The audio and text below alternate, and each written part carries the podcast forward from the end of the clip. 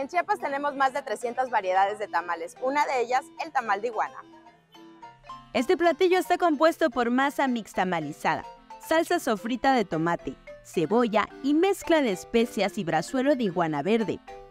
Los tamales de iguana tienen una forma peculiar de preparación y no todas las cocineras saben cómo hacerlo. Por eso, es un lujo consumirlo, además que tiene una gran demanda entre cierto sector de la población. Para hacer los tamales de iguana, al menos algunas cocineras sí consiguen la especie en unidades de manejo ambiental. La carne se adquiere a través de una UMA con los permisos, pues tenemos que dirigirnos a una UMA, que es una organización que se encarga de la preservación y reservación de las especies y ellos controlan la venta y el consumo del producto, del animalito. Pues la iguana pues se prepara, primero se asa para que caiga todo lo que decimos que es el pellejito. Ya de ahí pues se pasa a vapor y ya se prepara el guisado. Al igual que otros tamales, el de iguana requiere de varias horas de preparación. Su demanda es alta en los amantes de la comida regional. La preparación aproximadamente de tres, horas. Tres horas. Es bastante laborioso y ya para ponerlos en la olla y ya al vapor.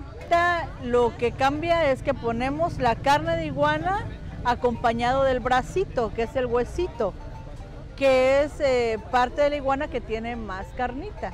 El recado es, lleva tomate, lleva chile ancho, chile guajillo, cebolla, eh, tenemos el ajo y algunas especies más.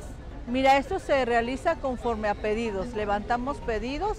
Hay gente que consume mucha comida exótica. También se hacen tamales de carne de venado, tamales de iguana, tamales de conejo, este, que ese es el tunco arrecho.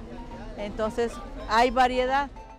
La familia Ríos se dedica a la preparación de tamales, una tradición que va de generación en generación.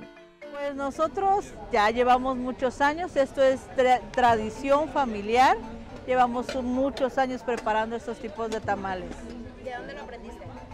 De mis abuelos, mis abuelitas siempre lo preparaban, ellas han tenido pues esa tradición, porque antes era casa menor, la iguana es casa menor, era casa menor, y el venado es casa mayor.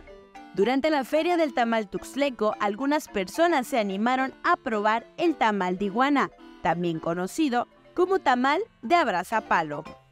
Sabe rico. No sabe, o sea, porque uno pensaría que es raro, ¿no? Porque, pues, bueno, al menos para mí, porque era la primera vez que pruebo carne de iguana. Pero sabe muy bueno, sabe rico.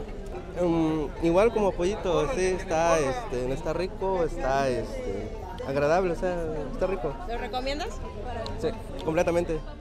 Con imágenes de Christopher Canter para Alerta Chiapas, Rubí Zúñiga.